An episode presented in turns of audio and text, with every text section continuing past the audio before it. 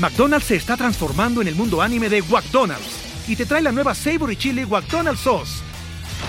Los mejores sabores se unen en esta legendaria salsa para que tus 10-piece chicken wack papitas y Sprite se conviertan en un meal ultra poderoso. Desbloquea un manga con tu meal y disfruta de un corto de anime cada semana. Solo en McDonald's. baba ¡Go! En McDonald's participantes por tiempo limitado hasta agotar existencias.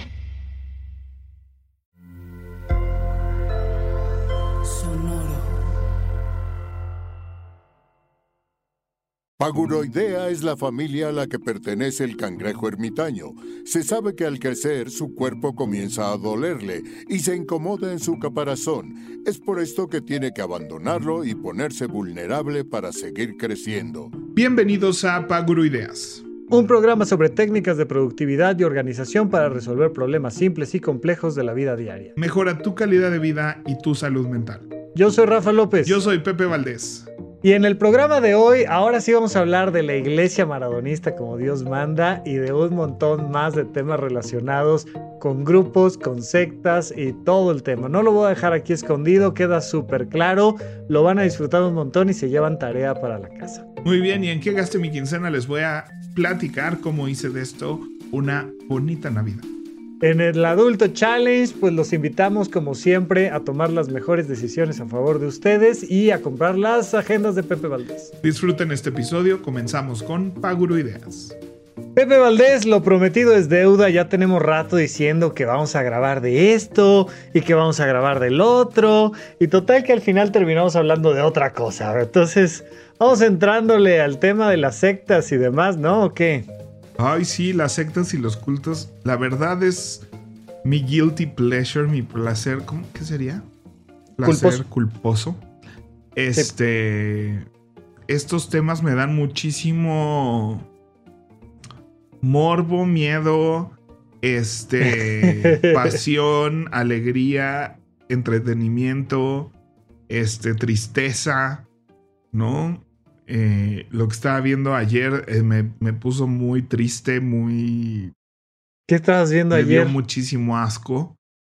Otro documental de cultos y, demás. ¿Cuál? Lo voy a dejar al final porque se pone fuerte. Entonces creo que es más divertido hablar de otros primero. Ok. Pero pues sí, o sea, es una... Es una...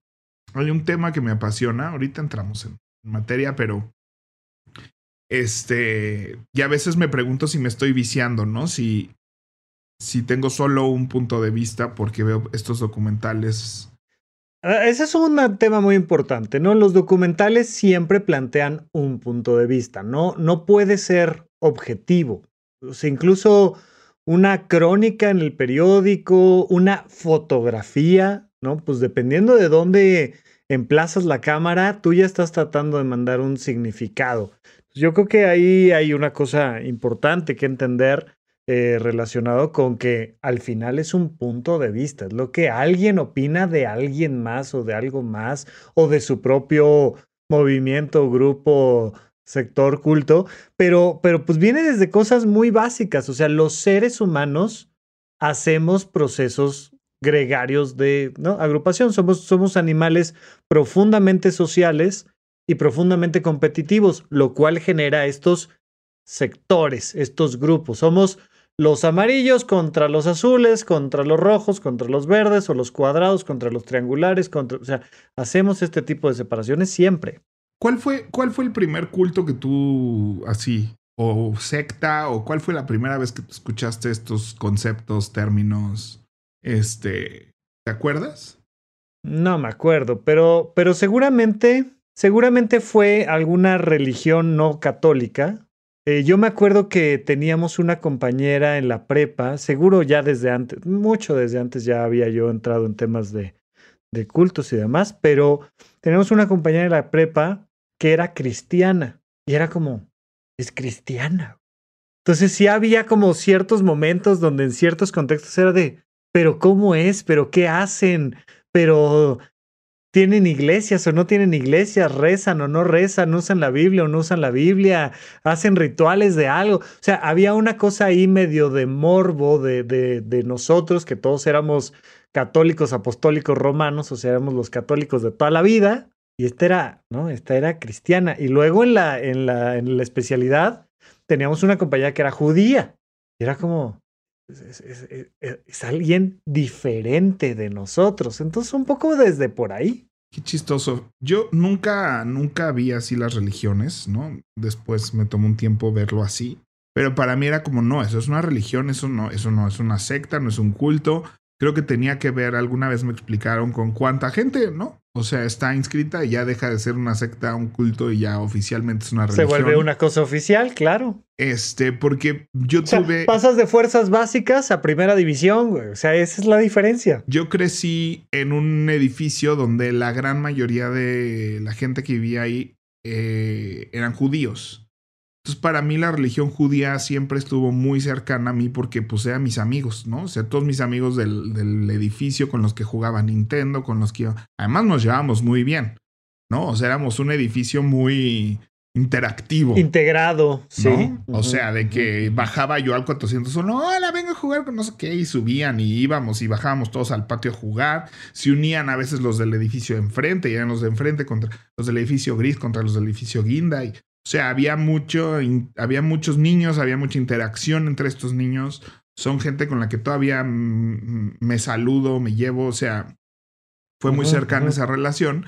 Y pues para mí entonces otra religión era pues lo que ellos hacen, ¿no? Y además éramos, se permitía mucho el intercambio cultural, creo que esto ya lo he contado, ¿no? Pero sí. este, yo estaba muy cercano a sus fiestas, a sus celebraciones, y me acuerdo sobre todo en estas fechas, que compraban algo para nuestro arbolito de Navidad, ¿no? Porque pues veían tanto, tantas esferas y, y todo por todos lados, ¿no? Que les permitían que compraran algo para mi arbolito, ¿no? Y que ellos lo pusieran cada año y demás, o como para vivir un poquito esa experiencia.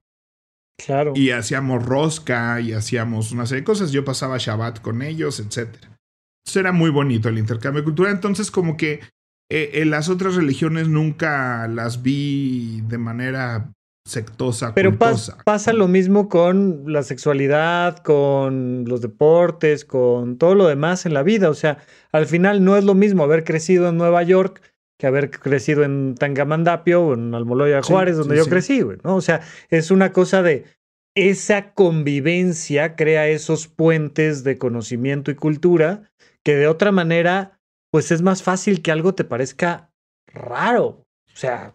Yo me acuerdo la primera vez que, que, alguien me explicó es que es un culto y yo, ¿qué es eso? ¿No? O sea, fue una noticia en los noventas o dos miles de un grupo muy grande de gente que se suicidó. Que se tomaron todos un no sé qué. Pues es que pasó la nave espacial por ellos. Sí, sí, sí. O sea, hubo un suicidio colectivo de una cosa que iba a pasar una nave. O sea, sí, sí. Eh, de, hecho, lo, lo, lo, tomaron con Kool-Aid de uva, si mal no recuerdo. Y entonces este, se hizo después por ahí una expresión gringa que significa algo así como, pues es que le dieron el Kool-Aid, o sea, es como ya le lavaron el cerebro, una cosa por el estilo, ¿no? Porque si era siempre, además, e, este grupo de, de normalmente jóvenes adolescentes, adultos jóvenes, con esta búsqueda de cambio y transformación y no sé qué y tal, tal, tal, y que terminan, terminan metidos en una idea grupal, tal, tal, tal, y fue suicidio colectivo intenso, ¿sí? Entonces como que ahí fue la primera vez que aprendí que había estas cosas, este, que eran malas, ¿no? O sea, un culto era malo, mi religión era buena, pero el culto es malo. Este, y ya mucho más recientemente, con todo el de. Empecé a seguir muchos canales de YouTube. ¿En serio? Pues algunos, no muchos, no es cierto, no muchos. Dos. Sigo dos canales. Uno ya me cansó, que se llama Illuminati. Noti de. ¿De, ¿De noticia? No, no, no, de, de Noti, de fuiste bueno o malo, de Naughty or Nice. Ok. Este. Y entonces habla mucho de cultos, de fanatismos y de empresas multinivel. ¿No? Entonces, así, de, se agarra una empresa multinivel y así, de estas son las demandas más recientes de esta empresa y se sueltan. Así, taca, taca, taca, taca, taca, taca, Entonces, y el otro es un canal de finanzas personales muy bueno que se llama La Dieta Financiera, The Financial Diet. Y también hablan mucho de estos temas, de repente muy poco, pero comparan mucho los cultos con las empresas multinivel, ¿no? O sea, cómo tiene muchísimos, este, similitudes en cómo funcionan, cómo operan, cómo reclutan, cómo mantienen, etc. Entonces, este, y de ahí, pues muchos documentales que no sé si por algoritmo o hay una... Hay no, seguro, seguro por algoritmo, evidentemente. Este, una tendencia. El primero que me así me apasionó y, y, disfruté, o sea, más allá de como aprender que existía una cosa, fue la de Wild Country de Osho. Ese es, ah, para mí ese es el mejor. Tampoco es que yo haya visto tantos Sí, es el mejor. Sí, es el mejor.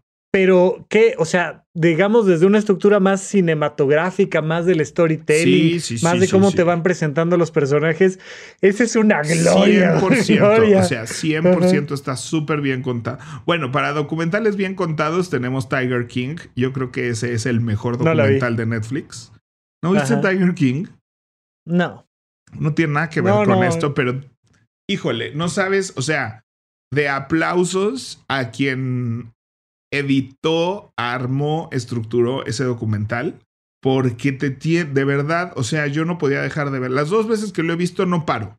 O sea, empiezo y me echo los ocho capítulos al hilo. Lo voy a anotar, lo voy a, lo voy a poner aquí de tarea porque sí, se habló muchísimo. Conozco de qué va la historia, tal, tal, tal, lo que tú quieras.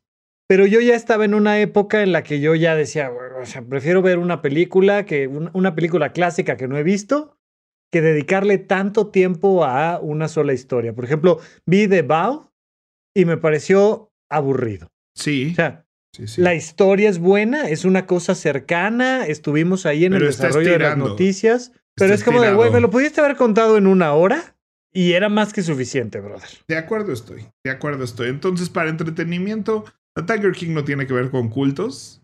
Bueno, podría, ¿no? Pero, pero Wild Country yo creo que sí fue el documental que me hizo empezar a reflexionar sobre este comportamiento humano. ¿Tiger qué? Recuérdame. Tiger King. King. Es, o sea, no, no te vas a sentir bien contigo mismo. pero pongan ¿Y el de la FIFA no lo viste? El de los entresijos de la FIFA. No, no, no. También tiene que ver con cultos. Bueno, es que el fútbol en general. O sea, vaya, va, a ver, Rudo y Cursi, este, es una película muy interesante. Yo creo que es una película en un sentido de, de género y de temas culturales muy masculina en, en, muchos aspectos. Pero es esta cosa de lo horrible que es el fútbol por el otro lado. Y está muy, muy cursi, justo la película. Está sencillita, te divierte, está bien. Pero sí te habla de esta cosa podridona que está en el mundo del, del soccer, ¿no? Sí, o sea, más allá de cómo, de, de, los FIFAs y todo eso que está muy de moda ese tema, ¿no? Sí, sí, sí, sí. Pero bueno, regresando a, a Wild Country. A Wild, para los que no han visto este documental, es la historia de mm, un gurú, ¿no? este, budista principalmente, ¿no? Pues de ahí parte un poquito. Este, en la India. Tiene como toda esta filosofía, eh, a lo que te voy a decir, es más, más como hindú per se que como. O sea, porque no era un. No era, sí, no una, era una cosa específica. Adoración al Buda, ¿no? Específicamente. No había una sola imagen budista en los, en los campamentos de Osho y tal, y ta, ta, ta, ta. Pero pero todo, siempre empieza todo con eh, el líder espiritual en cuestión. Y yo no sé si hayas visto alguno donde haya sido una chica la, la gurú. Sí, está, hay varios, hay dos y tienen que ver con cristianismo, los dos. Ok. Este, hay uno, no me acuerdo cómo se llama, pero era una secta donde había que bajar de peso además. Está en. Santa Teresa. la vi en Amazon, creo que está en Amazon esa. Este, ahorita busco, pero pues vaya, es también de una secta cristiana donde la líder era una mujer, ¿no? Hay dos líderes cristianas muy importantes. Este, ya han hecho un par de películas acerca de ellas. Una ya le hicieron película, película como tal. ¿Los ojos de Tammy Faye o cuál? Ajá. Ah, pues sí. Mm. Este, ella pues era una líder cristiana de su secta, ¿no? O sea, a fin de cuentas, digo, ella también era un instrumento de otras personas después. Pero este, pero pues digo, este, ahora sí que depende de que cuando eh, los ojos también te la ponen casi como víctima de su propio, ¿no? Pero realmente no era tan, tan así. No, no. Este, y hay, hay una iglesia cristiana, igual que tenía una congregación muy importante, donde la gente se moría porque entre más flaco estés, más cerca de Dios estabas. Entonces, este, pues se ponía muy, muy precario ese asunto. Este, y también terminó en la cárcel y todo este tipo de cosas que casi siempre pues termina en eso, ¿no? o sea... Cuando te cuentan el documental, por supuesto. Sí, sí, sí. Entonces, este, entonces era esta, este líder espiritual en la India, que muchos gringos empezaron a ir a la India a verlo y a visitarlo. También es muy importante ver que casi siempre es, bueno, no, no, no siempre, pero los que más me interesan y me apasionan es de gente que es muy exitosa, de mucho dinero, de mucha preparación, de mucha escuela, ¿no? Que terminan ahí eh, con un líder espiritual en la India y pues, se van a la India casual a verlo. Y pues hay muchos libros de Osho. yo, yo lo después, yo no yo como que no lo tenía en el mapa, pero ahora ¿Ah, que, lo, que lo tengo en el mapa, pues de repente veo que la gente lo cita, veo que la gente dice cosas que él decía, veo que la gente, ¿no? Y digo, es ah. es que es que es impresionante. No, yo, yo, mi primer contacto con Osho fue a los 12 años, o sea, toda la formación que he tenido terapéutica y tal, tal, tal. Osho era una portada que ubicaba yo perfectamente, o sea, los libros de Osho los conozco muy bien. Y es curioso porque, eh, o sea, en todo el documental no ves absolutamente nada de una enseñanza relevante de Osho. Y entonces viene la pregunta de, oye, pues habrá escrito sus libros, los escribió alguien más, o sea. No, yo creo, o sea, yo, yo creo ahorita llegamos a eso porque creo que tiene que ver mucho con Nexium también. Este. Yo sí creo que todo empieza con una persona muy inteligente diciendo cosas que te cambian la vida y te mejoran la vida. O sea, yo sí creo que así empezó. Empezó con una persona muy brillante, eh, muy comunicativa, ¿no? Al escribir libros y dar conferencias y una serie de cosas. Y decía cosas preciosas que te mejoraban la vida, ¿no?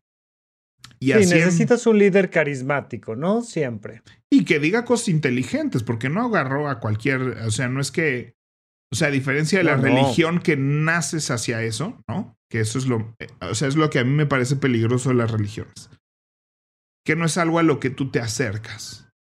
Es un entorno que tú naces y a una edad donde lo que te dicen es verdad, lo que tus papás te digan es verdad. Es una verdad absoluta.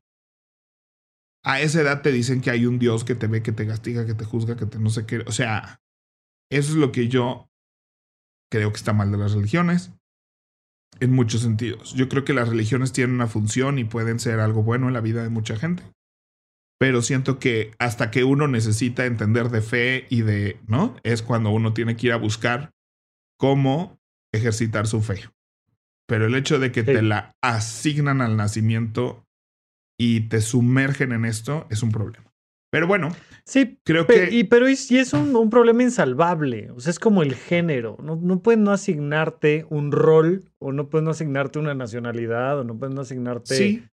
Pero estamos defendiendo el hecho de que la gente pueda replanteárselo cuando quiera. Y la religión ah, no, Se lo replanteen cuando quieran, sí, sí. Y la religión no necesariamente se replantea. Oye, es muy tarde. No, y también hay toda una conversación de no asignemos géneros y bueno es otra. Sí, sí, pero, o sea, por eso, por eso lo digo, es imposible no asignar un rol de género. Es imposible. Pero sí es muchísimo más fácil no asignar una religión. O sea, perdón, es como si yo me gusta semiología, sigo semiología, me gusta semiología. No es imposible que a mi hijo no lo meta semiología cuando nazca.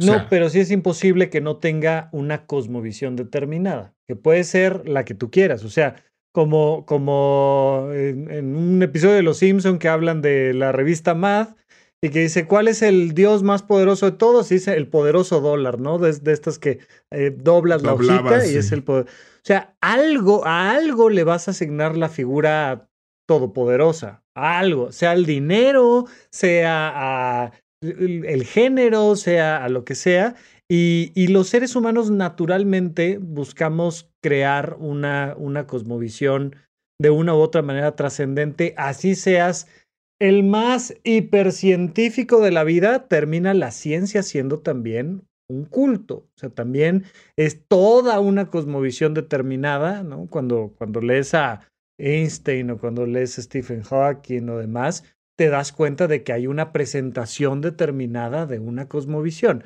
Ahora, no necesariamente tenemos que instaurar el rol de género masculino, femenino, hombre, mujer. Definitivamente no.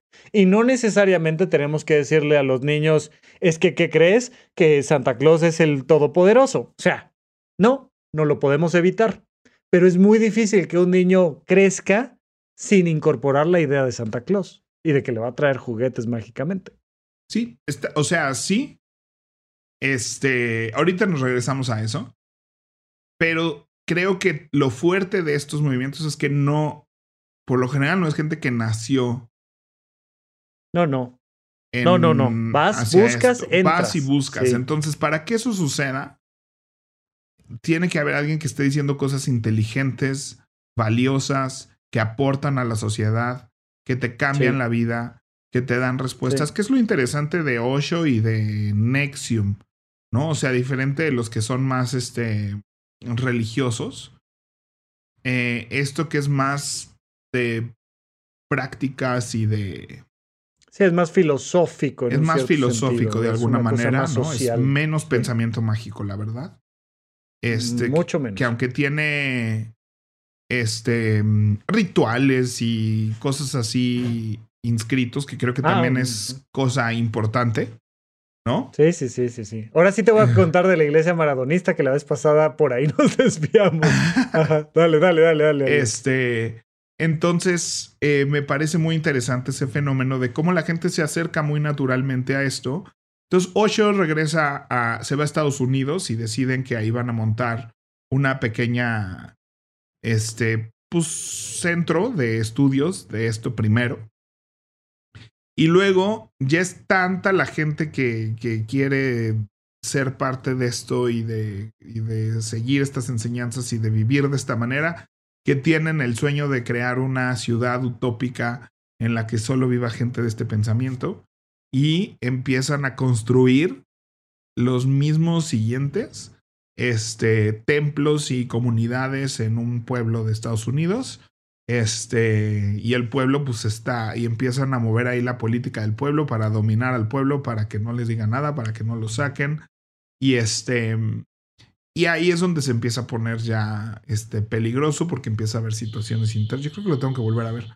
Empieza a haber situaciones internas, este, y empieza a haber una explotación económica, social, este, espiritual, eh, sexual, entonces, este... Que ahí, hasta ahí es donde empieza a haber problemas. O sea, es decir, bien lo dices, no es algo con lo que naces, ¿no? Una, secta, por, por principio, al no ser una religión, no estar instaurada como tal, pues entonces es algo que te llama, buscas, entras y pues tienes este paso de iniciación. McDonald's se está transformando en el mundo anime de McDonald's y te trae la nueva Savory Chili McDonald's Sauce. Los mejores sabores se unen en esta legendaria salsa para que tus 10-piece chicken wack papitas y Sprite se conviertan en un meal ultra poderoso. Desbloquea un manga con tu meal y disfruta de un corto de anime cada semana. Solo en McDonald's. baba ¡Go! En McDonald's participantes por tiempo limitado hasta agotar existencias. Y en este proceso de iniciación en los primeros elementos obtienes cosas positivas, beneficiosas, creas una comunidad, aprendes cosas, desarrollas tu ser, todo padrísimo. Y luego, que es el único realmente problema de las sectas, es que atentan contra tus derechos humanos, contra tu integridad económica, contra tu estructura familiar. O sea, porque en realidad fuera de eso no hay mayor problema. Y, déjame entrarle a la iglesia maradonista. Yo no sé si, si conoces esta historia, pero es una iglesia que surge de un mal chiste, güey. Entonces, gente argentina, hiper emocionada con el tema del fútbol soccer, el día del cumpleaños de Diego Armando, de, de, uno de los cumpleaños de Diego Armando Maradona, pues empiezan entre ellos en la colonia a decir feliz Navidad. Y entonces, como era, como era el cumpleaños del Diego, ah, feliz Navidad, feliz Navidad, y todos empezaron a entender a qué se estaban refiriendo. Y empiezan a hacer poco a poco, poco a poco, una serie de analogías con la religión católica en un muy mal chiste, en un muy mal chiste, pero empiezan a tener adeptos, adeptos, adeptos, adeptos, adeptos, y se genera todo este proceso de la, la iglesia maradonista. Tengo aquí anotados los 10 mandamientos de la iglesia maradonista, ¿no? Tenían que ser 10 mandamientos, claro. porque todo es, ¿no? Y entonces se juntan los domingos a misa, a ver el fútbol o a reproducir este, los mejores goles del Diego y tal, y, pero es meramente un chiste, es, un meramente un chiste, ¿no? No, y yo creo que ahí nadie está realmente siendo comprometido, nadie está tomándoselo tan en serio. Se toman en serio a Diego Armando y el fútbol, ¿no? Pero nadie, yo creo que todos además tienen sus propias religiones y sus propios rituales de sus propias religiones, ¿no? Claro. Este, o no tienen ninguna otra religión, pero no, no, no están ahí desde esa manera, ¿no? Desde, desde buscando un lugar de respuestas y fe. Están buscando entretenimiento, camaradería, etcétera. Sí, por ejemplo, eh, noveno mandamiento de los diez mandamientos de la iglesia maradonista, llevar Diego como tu segundo nombre y ponérselo a tu hijo. Ah. ¿Eh? O sea, es, es, es, todo un tema, ¿no? Rápidamente aquí amarás el fútbol sobre todas las cosas, declararás, tu amor incondicional al Diego y el buen fútbol. Por acá tenemos otro que me gustó que dice, este, no proclamarás a, Diego en nombre de un único club, o sea, cosas así. Pero, pues mira, que le pongas Diego a tu hijo, mmm, ah, está bien. Al final no lastimas a nadie, ¿no? Es un nombre normal, común, todo bien, todo en orden, pero sobre todo siento yo que, que, y ahí hay todo un tipo de terapia Mm, entrecomillado un poco, porque a mí me parece algo peligroso, ha dado sus resultados en su momento, pero hay un, un tipo de psicoterapia que es la psicoterapia coercitiva. No sé si te acuerdas en, en, el episodio de Los Simpson cuando hablan de cómo enrolan a la gente en la marina, dicen que utilizan métodos subliminales, liminales y superbiliminales. O sea, como que no te das cuenta, como que te das cuenta y que te lo ordenan. Entonces el método subliminal es, tú imbécil, métete a la marina, ¿no? O sea, es, es una indicación. La, la terapia coercitiva es de, ya, güey, deja de sufrir, te voy a agarrar a golpes, deja de sufrir, ya, ahorita, ya, ya, suéltalo. Entonces hay una cosa coercitiva. Y en estos muchos, muchos de los cursos de terapias coercitivas, cada curso, cada siguiente curso cuesta el doble, cuatro veces más, diez veces más, veinte veces más que el uno. Y la, entre comillas, idea es que pues te están enseñando a pensar diferente, a, ser abundante, a que nada te limite. Entonces, oye, pues si pudiste pagar mil pesos por el curso uno, ¿por qué no vas a pagar diez mil pesos por el curso dos y cien mil pesos por el curso tres? Tú ya debes de poder haber generado toda la abundancia necesaria para esto y si puedes y no sé qué y tal y esta cosa, ¿no? Este, eh, ah, pues así, hiper... Eh, inflada y dramática y demás, bajo el precepto de te estamos cambiando la mentalidad y te estamos convirtiendo en una persona exitosa y brillante y lo que tú quieras, y entonces empiezas a atentar contra la economía de las personas, que ya es donde me parece... No, y hay muchas cosas de, de, yo siento que, o sea, donde yo siento que se pone grave es donde, o sea, siento que hay una gravitación natural. O sea, hablemos un poco de Nexium antes de entrar a este tema. Dale, eh, buen ejemplo. Davao es el documental que quieren, si hay varios documentales de Nexium porque hay muchas aristas de esta historia y además. Ya, ya, quedamos que el, el, el, uno y el mejor, y si le vas a entrar al tema, sin duda, es Wild, Country, en Netflix. Si quieres algo más, eh, pero pues también eso sucedió todo en los 70s y 80s, principios de los 90s, o sea, es una, es una historia ya de un poco del pasado. Nexium y La Luz del Mundo sí son cosas que así de, de, hace cinco, o sea, de que están con cubrebocas.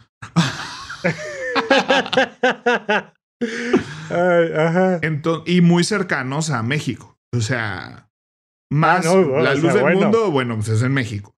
Y, y Nexium este, tuvo una cercanía brutal con Emilio Salinas y con México. ¿no? Por supuesto. Entonces, este. Em, entonces, Nexium empieza como un programa que se llamaba ESP o una cosa así.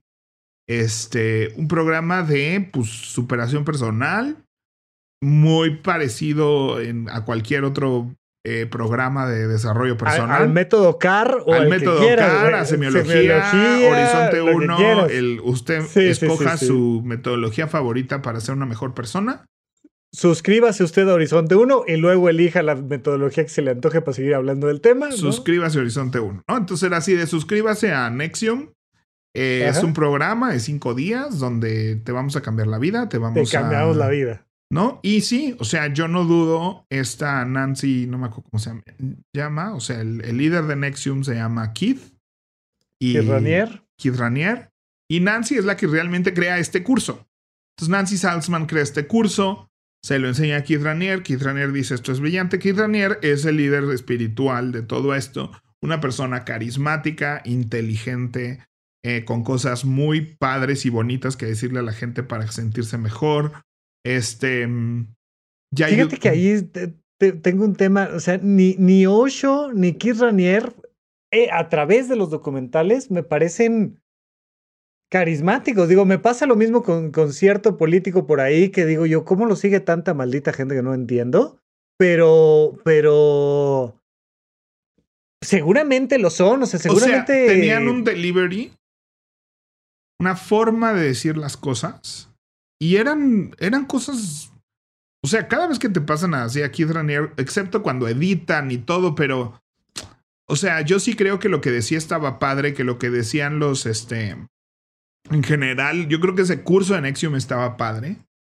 Este. Tanto que la gente pues decía, sí, quiero más, quiero más, ¿no? O sea, claro, como el curso uno de semiología, lo ves, te, te, encierras ahí tres días y, y dices, wow, ¿no?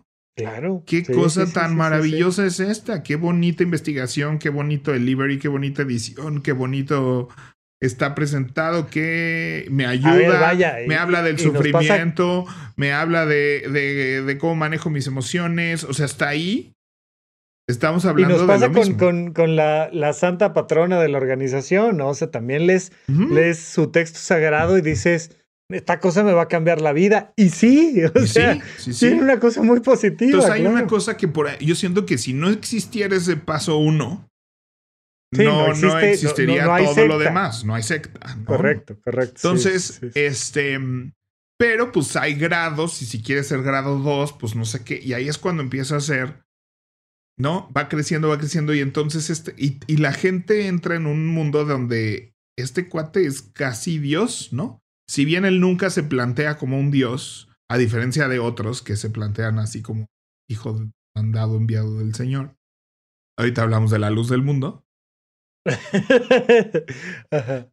Em, pero pues hay una cosa de sí, me haces bien, me haces bien en la vida Claro, este, claro, claro, sí. Eh, me conviene estar cerca de ti, ¿no? Y si le puedo meter todo el dinero a sentirme bien, a estar, a mudarme a tu ciudad, a, a estar muy cerca de esto, entre más cerca esté de ti, mejor va a ser mi vida, ¿no?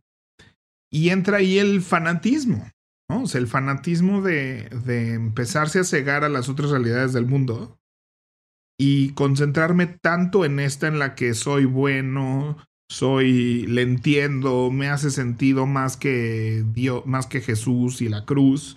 Este, o sea, y me sumerjo en eso. Entonces, dos, este Nexium crece, crece, crece, crece, abre sucursales por todo el mundo. En todo el mundo se empiezan a dar los cursos, se empiezan a hacer niveles. Y yo siento que ahí sí voy a defender a Nancy Solzman, ¿no? O sea, hay un punto donde hay muchos lugares y mucha gente que estuvo involucrada en Nexium que estaba tomando un curso como semiología, o sea, que estaba tomando un curso de desarrollo personal. Y ya, y va, o sea, y, fue y lo tomó y le sirvió y, se lo llevó y que le fue muy bien. todo bien. Pero en el círculo donde están, donde la capital de Nexium, ¿no? Empieza a haber gente muy poderosa, este, y la gente que más dinero tenía y que más poder tenía, pues eran los que más se podían acercar a a la cumbre de esto, a la cuna de esto. Entre ellos el hijo de nuestro expresidente Carlos Sánchez de Gortari, Emilio Salinas, ¿no?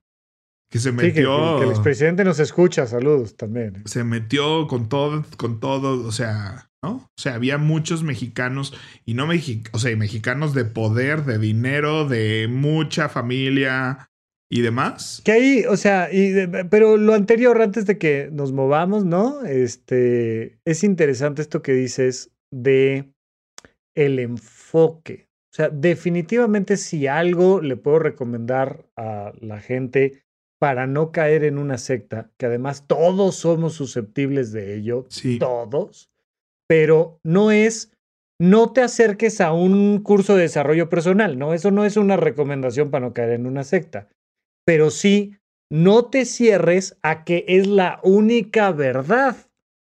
Ya sea político, fútbol, eh, religión, lo que sea, el mantener una mentalidad abierta creo que es uno de los, eh, de, los, factores protectores más importantes. Es, oye, leo estos libros y además sigo estas religiones, pero además conozco estas filosofías, pero además entiendo qué dice la ciencia.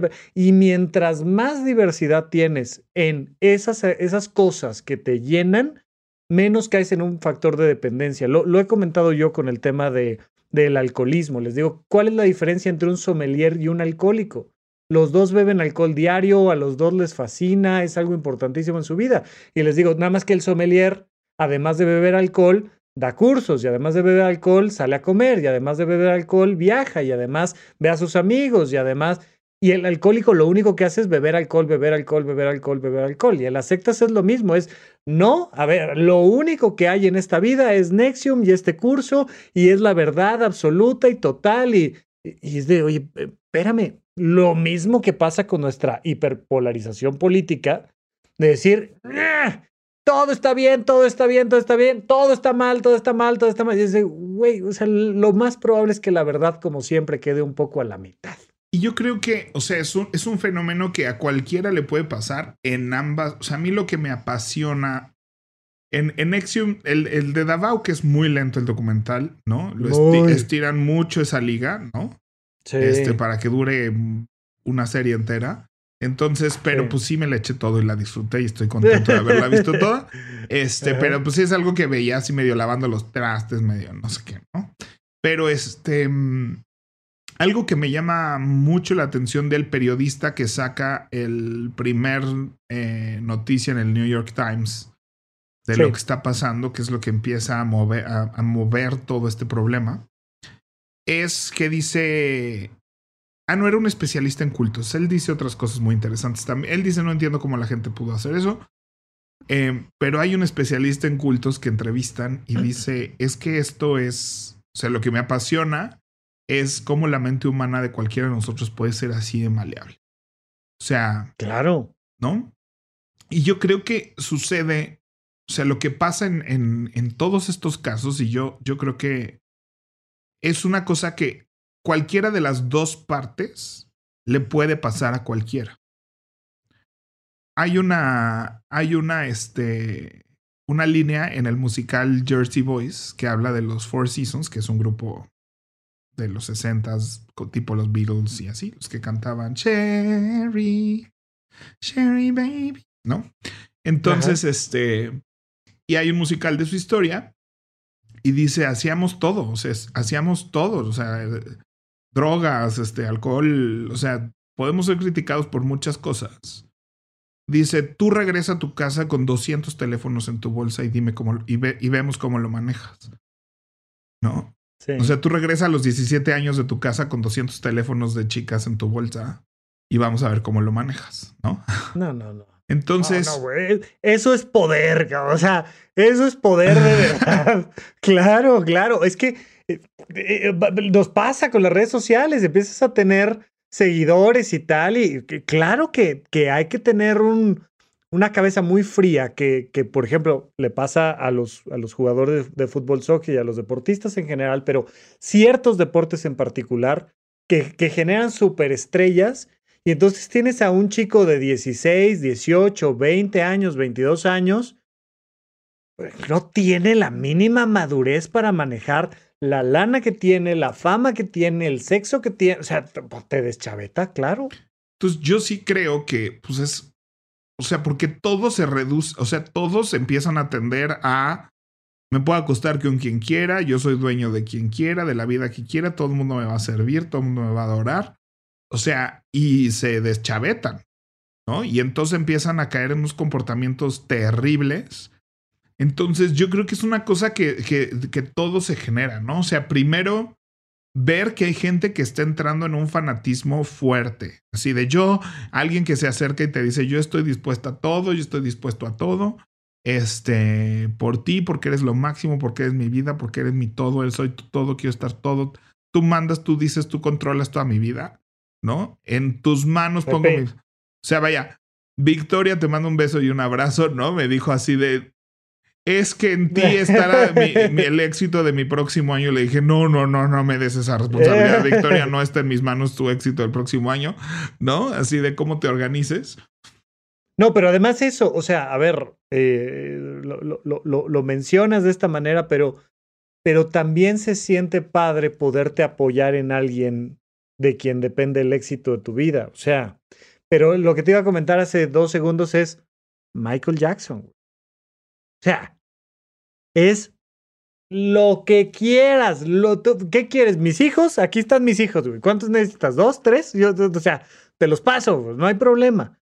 Porque se generan estos niveles de, de, de atracción, de inspiración, de un montón de cosas que ya no mides y pasa muy frecuentemente. Y, y, por supuesto que, como dices, el otro lado, el tener el poder, o sea, pues que, que, que, que es complicado. Sí, o sea, yo te, yo te digo que cuando estaba viendo Nexium, decía, es que veo la primer parte, lo que construyó Nancy, los cursos y todo eso, y digo, es que ese, de alguna manera, ese es el sueño de Horizonte 1, ¿no? Claro, claro. O sea, yo sí, o sea, como que estaba así de, esto es una cautionary tale, dirían los gringos, ¿no? O sea. Ok de que por un lado queremos que sea un negocio, queremos que sea un lugar de desarrollo personal, queremos generar una comunidad.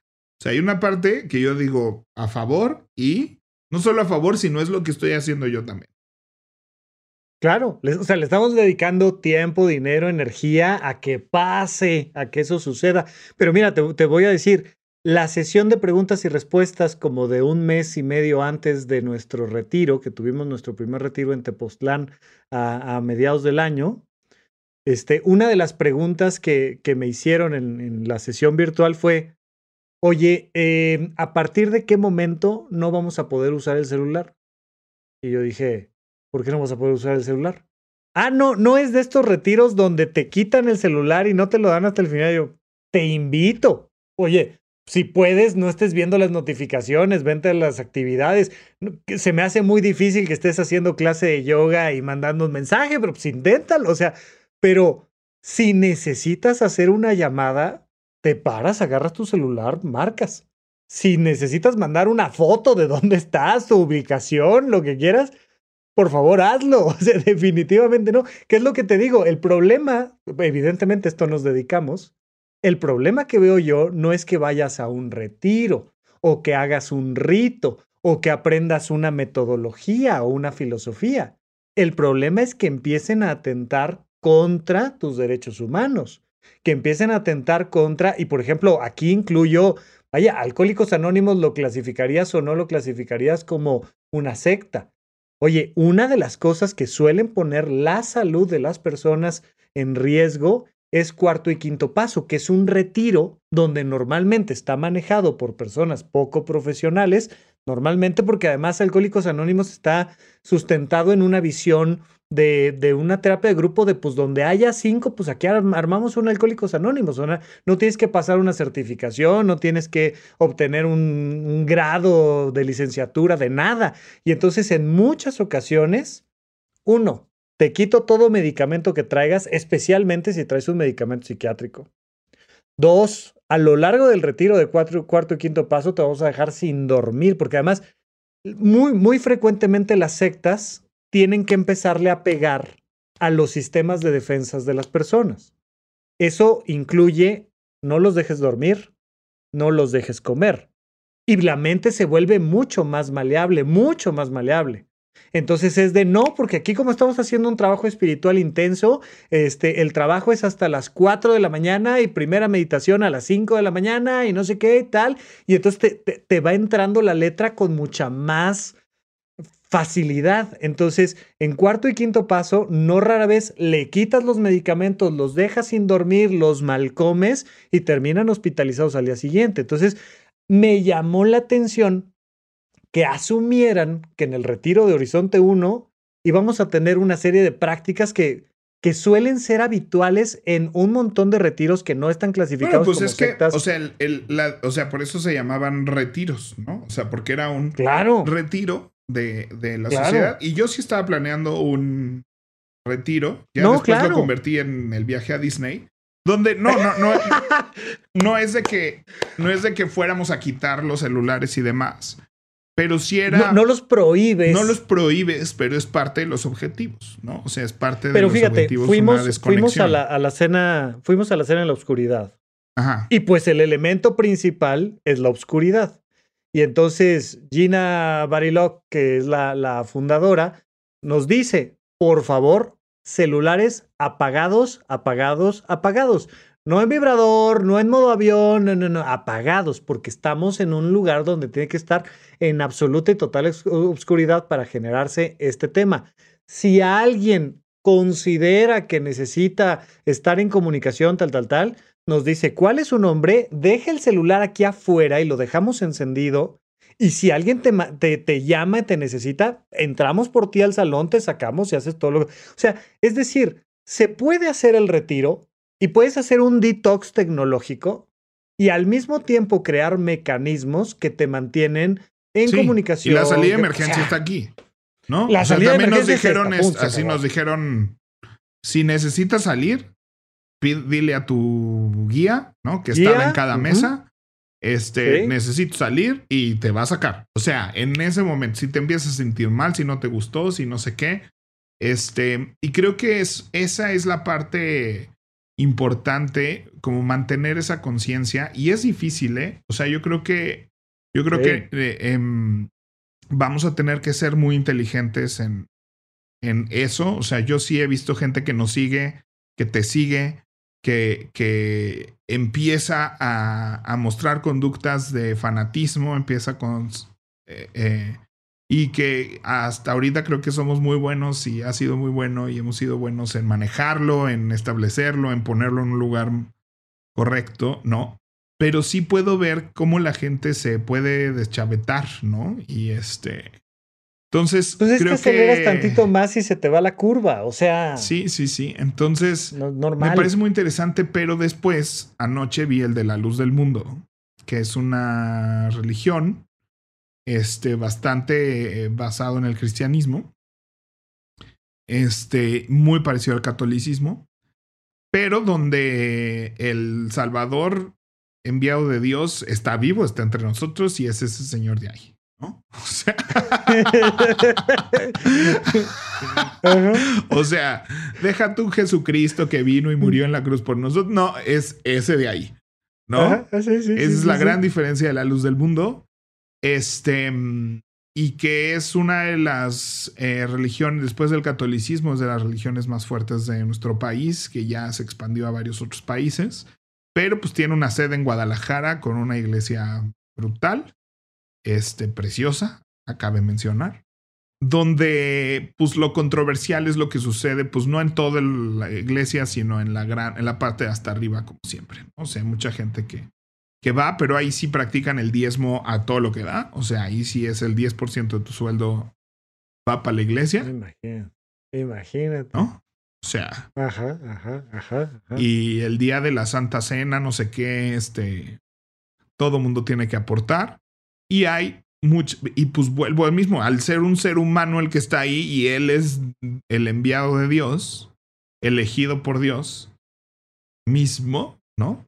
Este, pues lo que diga. Dios andaba ocupado, pero lo mandó a él. No lo mandó a él. O sea, Dios dijo: Él es mi representante en la tierra y lo que diga él, que se haga. ¿No? Y este, y pues hay muchos casos de abuso y explotación sexual y concubinismo y una serie de cosas. Pero acá lo, y, pero con mucha pederastia, muchísima pederastia.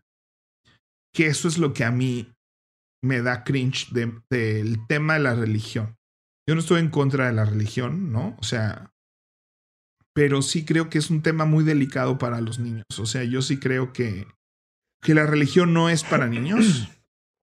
que los mismos conceptos de pórtate bien, mal y ten fe y todo se pueden enseñar sin religión. Y creo que la religión es una oportunidad de expresar espiritualismo y que cada quien debe de ir.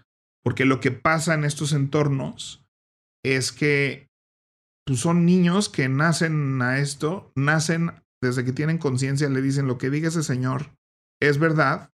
Y cuando el señor dice quítate la ropa a los nueve años, a una niña de nueve años, pues lo hace. ¿No? Pues como si te lo dijera un doctor, ¿no? Que incluso, por ejemplo, yo que estoy formado en el mundo de la medicina, a nosotros nos enseñaban mucho en pediatría a tener esa visión extra de cuidado al menor. O sea, te dicen, tú pediatra, ¿no? Tú, estás pasando por, por ese nivel, eh, aunque no vayas a ser pediatra, te lo enseñan. Tú pediatra tienes que cuidar al menor. Y normalmente va a llegar aquí, normalmente una mamá, pero pues una mamá o un papá que confía en ti. Y tú le tienes que explicar a mamá y a papá que tiene que cuidar a su hijo incluso de los doctores y las doctoras. Entonces, desde cosas que, muy fácilmente se nos escapan en, una visión eh, social, pero, pero por ejemplo, algo que les decimos constantemente es, ok, tú eres mamá, tienes a tu hijo, lo estás trayendo a consulta. Nunca lo dejes a solas con el doctor o la doctora o la enfermera o quien sea, aunque sea el doctor, aunque sea la doctora, ¿no? y y a veces es complicado porque a veces se requiere esa atención y entonces, eh, por supuesto que hay sus, sus matices, pero en general la premisa es, tú eres la responsable de ese menor, tú eres el adulto que está aquí, tú tienes que estar al pendiente de ese menor. Luego, muchas veces en, en el Hospital Federico Gómez, por ejemplo, había un área de exploración y las mamás están muy acostumbradas a desvestir y vestir a sus chamacos. Entonces, varón, niña, lo que sea, ¡pum! Ya los desvistieron. Y llegaban los pediatras diciéndole, oiga, ¿no le daría pena a usted que la desvistieran en público? Yo, mamá, digo, ay, si es mi hijo, si tiene 5, 6, 7 años, 10 años, los que tú me digas, no le debe de dar pena. No, no. A ver, tenemos que salvaguardar el pudor, la estabilidad moral, psicológica de su hija, de su hijo. Entonces, por favor, pasa detrás de esta cortina, usted le cambia la ropa, tal, tal, tal, le pone esta batita, regresa con la batita y con la batita que está diseñada para abrir, para mover, para... Entonces ahí te exploro. Pero es que es tan fácil que la figura de autoridad sea capaz de sobrepasar los límites que si no es la misma figura de autoridad la que va poniendo esas reglas, o sea, se te va. Vaya, a la hora de hacer un electrocardiograma, por ejemplo, pues tienes que descubrir por completo el pecho de la persona. Entonces, muy frecuentemente en un servicio de urgencias, pues le tienes que ver los senos a las mujeres y tal, o aunque sea un varón, pues ¿por qué le vas a estar viendo cosas que no quiere que... Entonces, el, el ser cuidadoso, pedir permiso, tener la autorización expresa, explicar qué vas a hacer, por qué, y además hacer lo que tienes que hacer y no de más, pues se vuelve, se vuelve importantísimo. Y hay una posibilidad muy clara de que se te vayan las cabras, ¿no? Sí, sí, sí. Entonces, ayer yo estaba muy asqueado con todo lo que estaba narrando. Este, pero pues decía es que sí, yo sí creo que las religiones eh, si son importantes para una sociedad, pero pues, pueden ser muy peligrosas porque se manejan unas verdades de absolutismo este, que para un niño es muy difícil y luego, pues como adulto es muy difícil sacudirte de eso que fue programado de manera tan contundente cuando éramos niños, ¿no? Este, entonces creo que, que las primeras comuniones, los bautizos, las confirmaciones, o sea, que a mí me confirmaron al mismo tiempo que me bautizaron.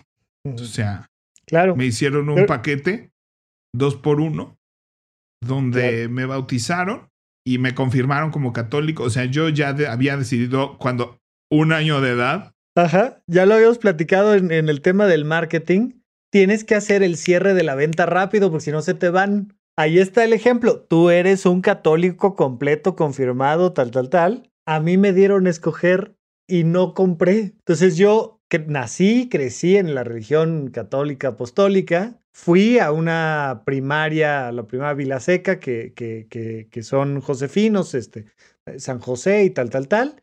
Hice la primera comunión en la Vila Seca y luego me fueron preparando para la confirmación. Y en la preparación para la confirmación me dieron la alternativa de escoger, es decir, me dijeron, Aquí tú estás afirmando que eres un católico y que entonces profesas esto y esto y esto y esto y estás negando a Satanás en esto, en esto, en esto. Y yo dije, ¿qué? O sea, yo no, no puedo explorar otras religiones, otras maneras de ver. No me confirmo y no me confirmé. Y fui con mis papás y les dije, no me voy a confirmar. Y no me confirmé. Y se, te ve el cliente, Pepe. Se te ve el sí, no. Y luego, pues sí, hice mi primera comunión.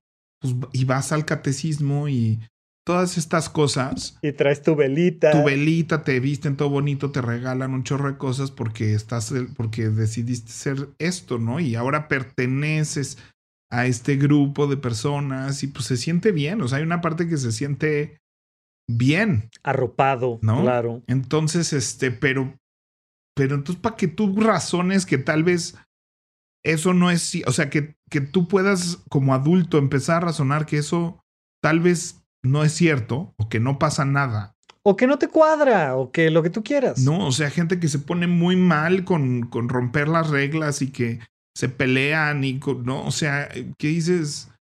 Yo siento que ha traído más sufrimientos que, ¿no? O sea, mucha gente de la religión les ha traído más sufrimientos que bendiciones. Entonces yo digo, ¿por qué siguen ahí? O sea, ¿por qué, qué, te cambió la vida para bien esto, no? Pero pues bueno, me resulta fascinante la verdad. O sea, y creo que puede suceder en trabajos, vaya, yo, eh, yo, este, yo doy clases en el TEC, estudié en el TEC.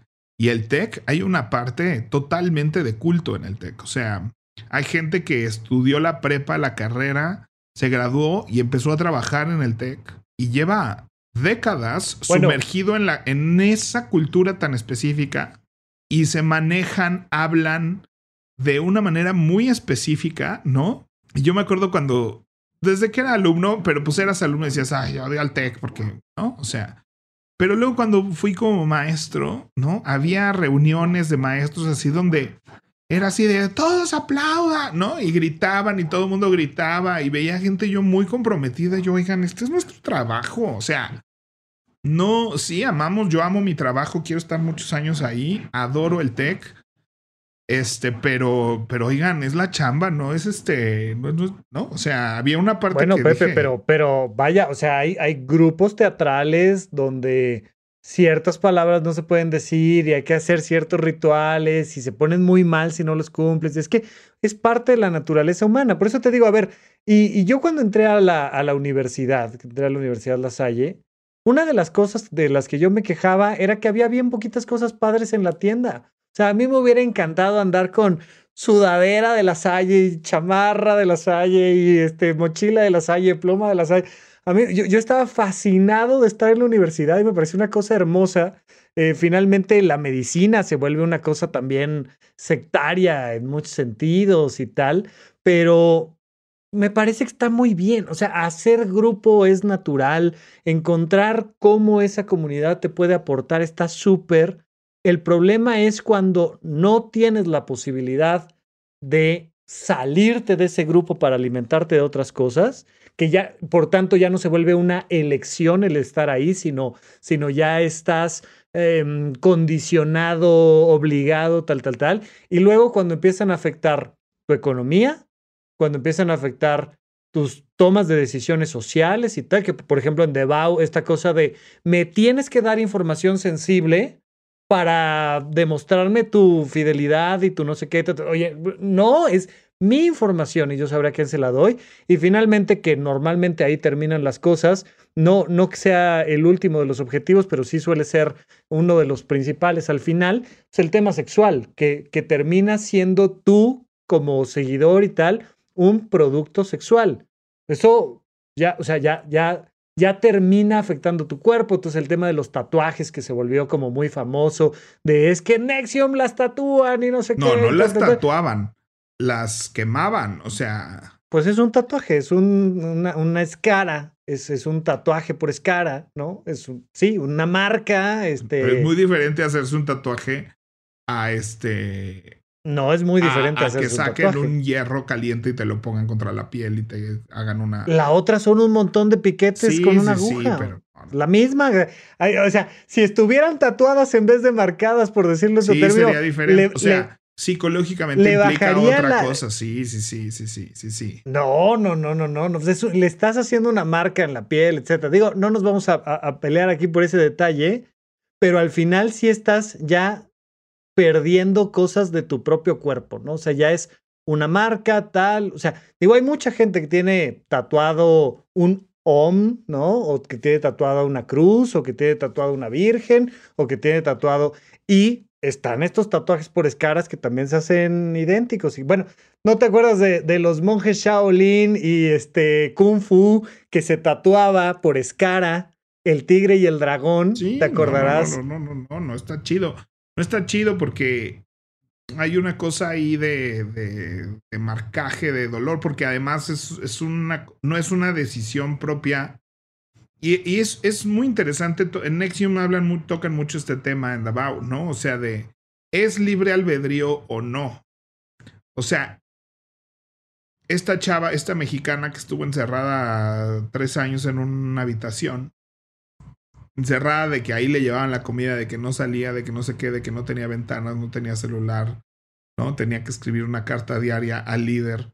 Y que resulta que la puerta nunca, o sea, no estaba cerrada, ¿no? O sea, ¿no? O sea, en la defensa de todo este caso era ella, podía abrir la puerta y salirse de la habitación cuando ella quisiera, ¿no? Este, o pues lo que mantuvo él, así de todo esto siempre fue sexo consensuado, ¿no? O sea, ellas me pedían, me suplicaban son adultos, toman esas decisiones.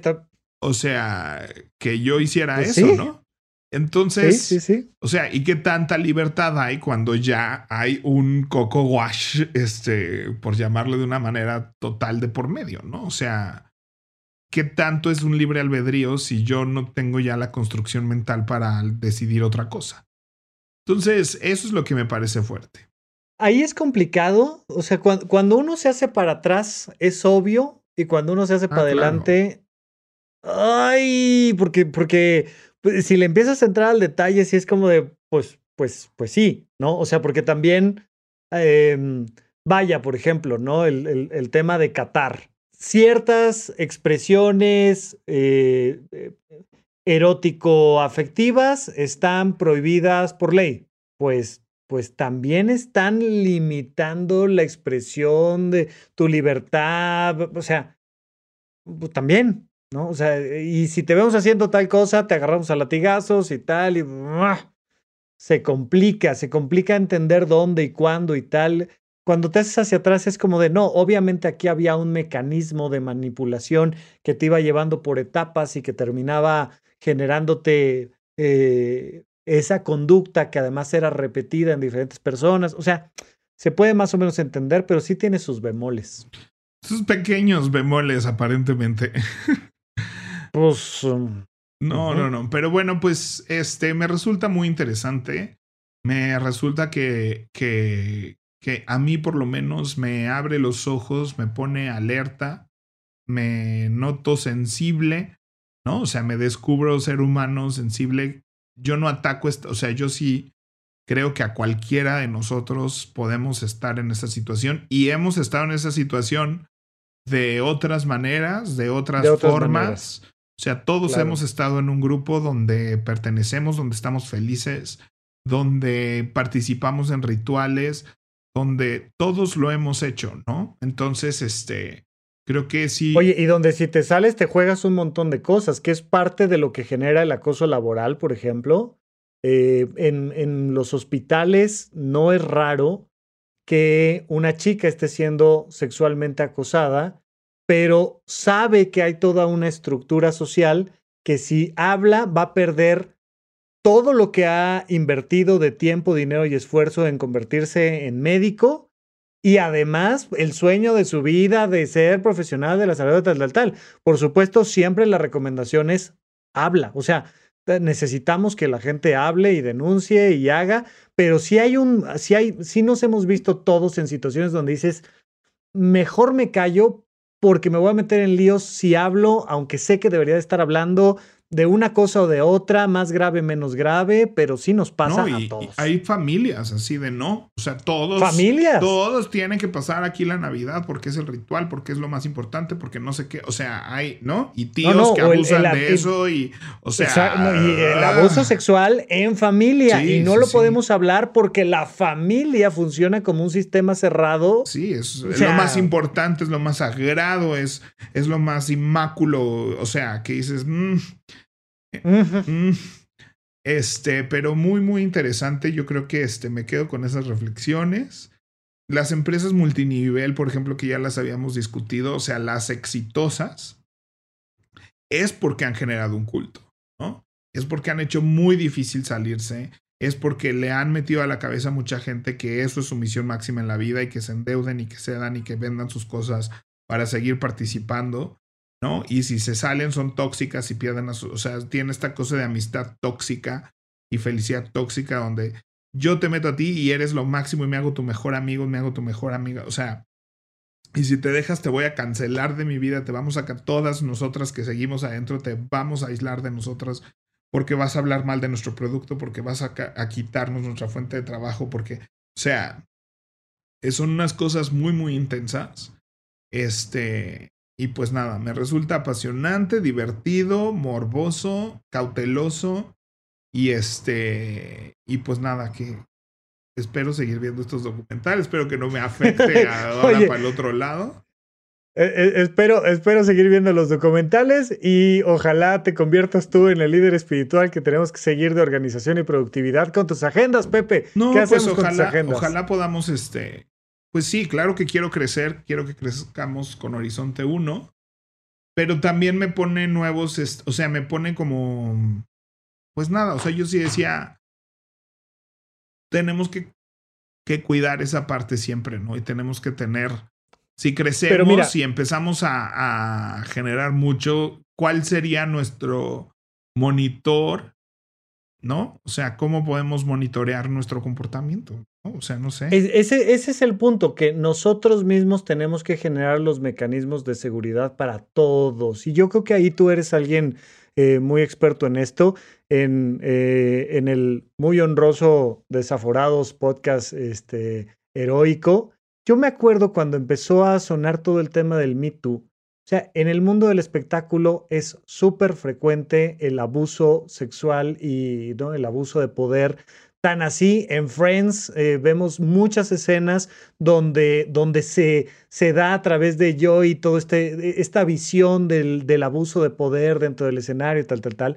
Pero yo me acuerdo que en Desaforados comentaste cuando empezó a sonar todo esto, que habías creado un procedimiento donde desde el día uno se le brindaba información a todas las personas que llegaban, desde los creativos hasta los operativos, tal, tal, tal, de decir, estos son los mecanismos para que denuncies cualquier agresión, tal, tal, tal. Y a la hora que que, dotas a las personas que van llegando de los mecanismos necesarios y suficientes, entonces nos estamos protegiendo todos, o sea, nos estamos protegiendo los que estamos de un lado y los que estamos del otro.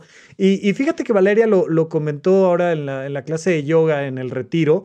Ella específicamente antes de empezar la clase de yoga dijo, es clase de yoga, me tengo que acercar a ustedes a hacer ciertos ajustes físicos, tal, tal, tal. Si alguien no está cómodo con que yo lo toque, le haga, por favor, levante la mano. Si alguien sí está de acuerdo, entonces levánteme la otra mano, tal, tal, tal. Y son cosas que, sobre todo en el tema de los retiros, por ejemplo, que, que es muy común que te doy un abrazo, que me acerco, que tal, que te hablo, que te doy un regalo pues que hay, que tener un disclaimer, pero además hay que tener los mecanismos necesarios para que se frene lo antes posible. Y yo creo que, que, que, que si te subes al, al, juego mecánico con todos los sistemas de seguridad bien puestos, nos la podemos pasar increíble. Y a la hora que vamos perdiendo los sistemas de seguridad, pues va a haber, en algún momento va a haber un accidente. Sí, sí, sí. Pues bueno, pues con eso vamos de las agendas. Están en habitomano.com, diagonal tienda. Este, están también ahí todos los stickers. Y pues este, eso es todo. Estaremos dando ahí información de cómo llevar una agenda. Para cuando escuchen esto, pues ya pasó nuestro evento. Este, gracias a todos los que fueron, supongo. No, no, no, ya para cuando escuchen esto fue exitosísimo. Muchas gracias a las 200 personas que fueron y compraron agenda. Muchas gracias. En el Teatro Milán. Espérense, Espérense para el próximo año, este, vayan haciendo su apartado desde ya. Pero bueno, pues me han preguntado muchas personas que cómo pueden hacerlo, no sé qué, pues aquí estamos en Horizonte 1. Este, y pueden eh, seguir aprendiendo a llevar una agenda y demás. Y si no, pues aquí nos vemos para lo que ya saben que hacemos siempre aquí en Pagurides. Esto ya no es novedad para nadie. Recomiéndenos con alguien. Si nos quieren apoyar, recuerden que pueden apoyarnos de muchas maneras. Si les gusta nuestro podcast, suscribiéndose es una, diciéndole a alguien más que nos escuche siempre nos ayudará a crecer por otros lados. Nos pueden dejar ya siguiente nivel, nos pueden dejar comentarios en la plataforma en la que nos estén escuchando. Eso ayuda a que vayamos llegando poco a poco a más personas. Y también pues consumir nuestros productos que son Horizonte 1, es nuestra suscripción mensual a una plataforma de desarrollo personal y cursos en vivo y en línea. Y este, y pues la agenda ahorita, que estamos con la agenda. Eh, esas son maneras de apoyar este programa si les gusta lo que escuchan. Y pues nos vamos perfilando hacia el cierre navideño de este programa, de este año. Pepe Valdés, ¿en qué gastaste tu quincena? Este, en la Navidad, por supuesto hazme el favor, como la inmensa mayoría de la gente, la Navidad es una cosa sectaria, horrible, atenta contra la economía del planeta Tierra. No, no, no. No, la verdad es que gasto poco. La realidad pareciera. Bueno, es que porque no tengo mucho espacio, no tengo, no me gusta guardar tiliches. Este... Oye, tengo, tengo una paciente que tiene más de 100 nacimientos. O sea, ya sabes, figuritas, tal, tal, tal. Cada Navidad los saca, los limpia, los coloca, los limpia, los guarda, los, los almacena. Arbolote. Sí, sí, sí. O sea, hay mucha gente que le raya. En casa de mis papás poníamos árboles de cuatro metros de altura. O sea, ah, naturales. Sí, bueno, pues en la mansión. ¿No? En la mansión. no, este, pues hay un, hay un hueco en la subida de la escalera. es una casa de dos pisos y justo donde está la escalera se hace un hueco donde donde cabía el árbol, ¿no? Porque era más alto que el techo. Es que mi mansión tenía cuatro techos de cuatro metros. Bueno, no es, es, alto ese techo, pero bueno. Este, es que es una, o sea, es una casa, es una casa antigua. Es una casa antigua de techos altos, etcétera. Sí. Entonces, este. Y, pero aquí en mi departamento, pues no tengo tiempo para transformar la Navidad. Digo, no tengo espacio para transformar la Navidad. Ni tienes cuatro metros para. No tengo para un árbol. Y poner un árbol chiquito y está Otelo este, o sea, no, no necesariamente este. La mejor es algo que puedo hacer. Entonces, siempre como que he tenido ganas de hacer algo bonito. Siempre tengo un adornito por ahí. Entonces, ahorita hice un adorno que está hecho de bolitas que mi prima Adriana me, este, me enseñó. Son unas bolitas de gel que, transparentes que no se ven cuando están dentro del agua. lo llenas de esto, lo llenas de agua, parece que es un frasco con agua. Pero al estar lleno de bolitas de gel, puedes poner cosas suspendidas como si estuvieran flotando sin subir o bajar.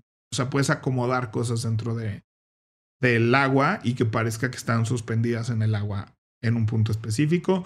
Y al final le pusimos una velita y le puse yo porque, porque como no, una de mis compras fue un disco de LEDs para que se ilumine este que es sumergible en agua, entonces lo pones adentro de un florero, lo pones adentro de lo que sea y con un control remoto le vas poniendo el color que quieras. Entonces esa fue una de las decoraciones de Navidad. Y la otra es un proyector eh, que venden en Home Depot que proyecta copos de nieve moviéndose, cayendo y moviéndose, cayendo no, porque se mueven de derecha a izquierda, de arriba para abajo. Entonces son como tres proyectorcitos que tú los prendes, le puedes dar clic y suena musiquita y se prende al ritmo de la música, pero eso sí me desespera porque además es música de pésima calidad y una bocina de ultra pésima calidad, ¿no? Estaría bonito que lo puedas sincronizar, Bluetooth, algo más elaborado. Pero, pues es para proyectar copitos en una pared. Entonces, en mi edificio eh, es un cubo de departamentos que da a una pared blanca, que es el edificio de al lado, básicamente. Entonces, este, pues desde mi ventana lo puse. Entonces toda esta pared se llena de copitos de Navidad. Espero que los vecinos. Puse un en mi Instagram así de si fueras mi vecino, ¿lo odiarías o lo amarías? Claro. ¿no? Lo odiaría, Este, claro. No, porque pues no, no, no es que esté proyectando luces a tu ventana ni nada. O sea, si abres la ventana en vez de ver una pared blanca, ahora esa pared blanca tiene decoración. Y le puse. No, no, pero si me diste la opción de, de, de votar, yo voto. Bueno, está bien. No me han dicho nada. No me han dicho nada. Ajá. Ni bueno ni malo. Ajá. Nadie me ha dicho nada. Lleva como una semana ahí funcionando. Pero además le compré en línea y me sorprendió. Y eso es realmente lo que quiero aquí poner en que gasté mi quincena. Unos enchufes eh, inteligentes para programar que se prenda a las seis y media y se apague a las once y media de la noche. Siempre. Porque también creo que tenerlo ahí toda la noche tampoco es plan. ¿No? Entonces tiene un horario establecido ya. Este.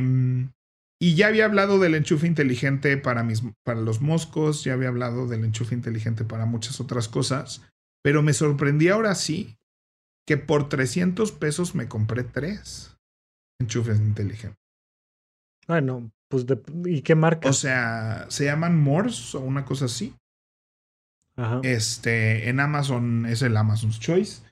Este, y es compatible con, con Siri HomeKit. Si usas Siri HomeKit, tiene que ser compatible con Siri HomeKit. Eh, si usas Alexa, tiene que ser compatible. Ya estamos cambiando eso.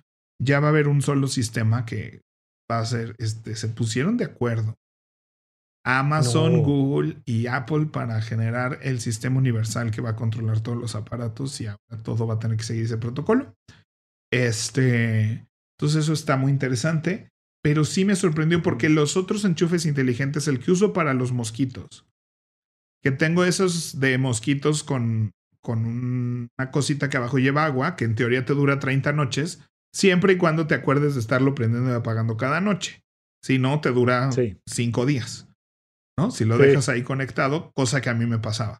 Entonces ahora, cuando hay un mosquito en la habitación, le pido a Alexa que prenda al mosquito y este se prende y a las 6 de la mañana se apaga siempre si está prendido.